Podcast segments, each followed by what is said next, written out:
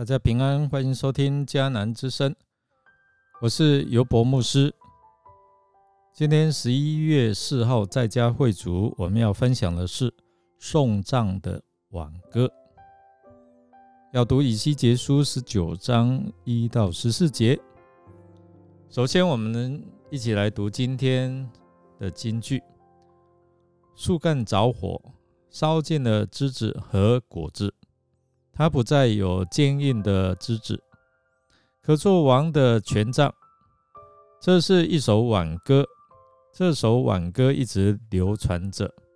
以西结书十九章十四节，经文在描述先知为犹大王朝做的哀歌。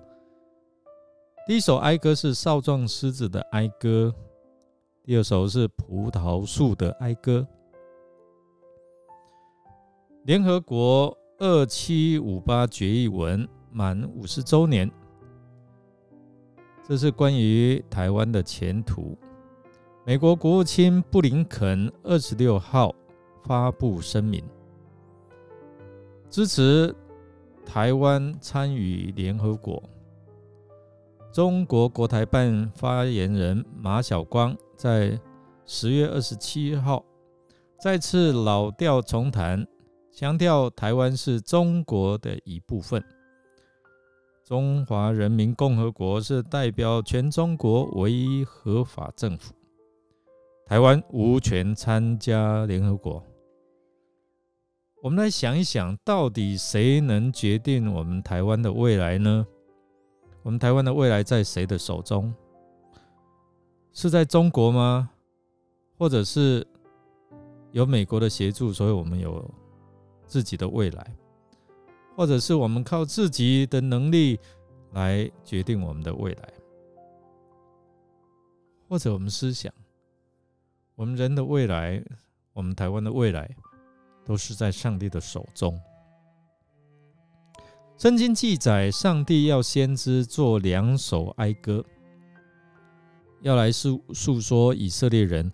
他们是如何因着背逆上帝而失去原本上帝要给他们的荣耀？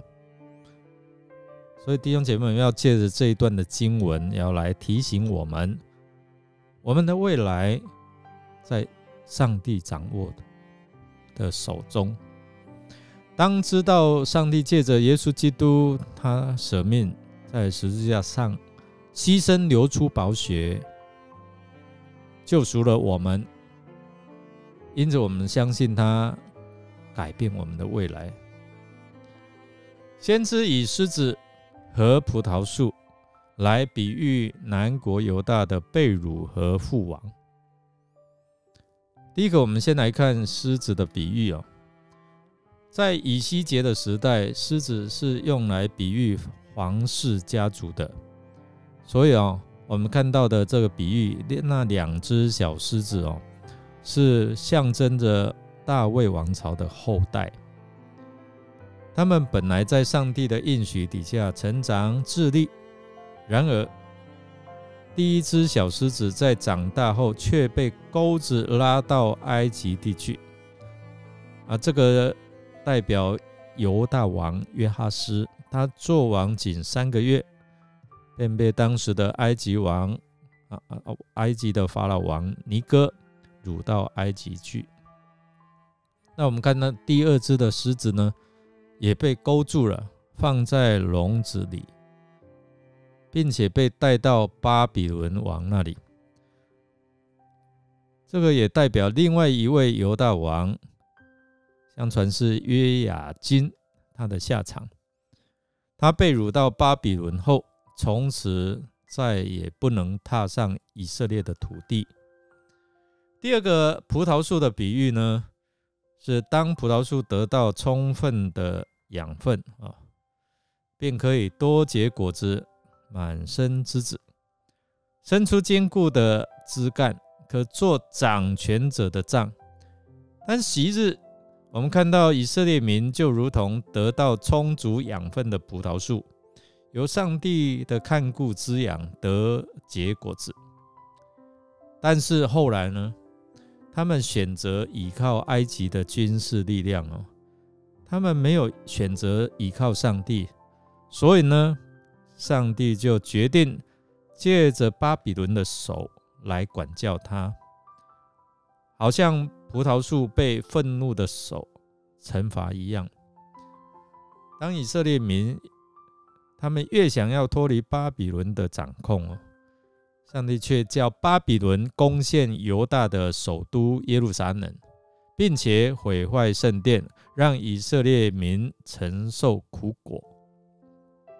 从本章的比喻来看，当人看重其他势力，想要以其他的势力来取代。上帝的势力，上帝的力量不再依靠上帝的时候，他的结局必定是悲惨。让我们以此为鉴，学习我们真的是要时时刻刻要依靠上帝哦，特别是面对这多变的时代，我们要多读上帝的话语，多听讲道信息，多多祷告。我们才能够更深刻明白上帝的心意，也能够为我们的未来开启一条道路，让我们明白哦，我们的未来都掌握在上帝的手中。我们来默想，你认为你此时此刻对上帝的话语有多少的认识？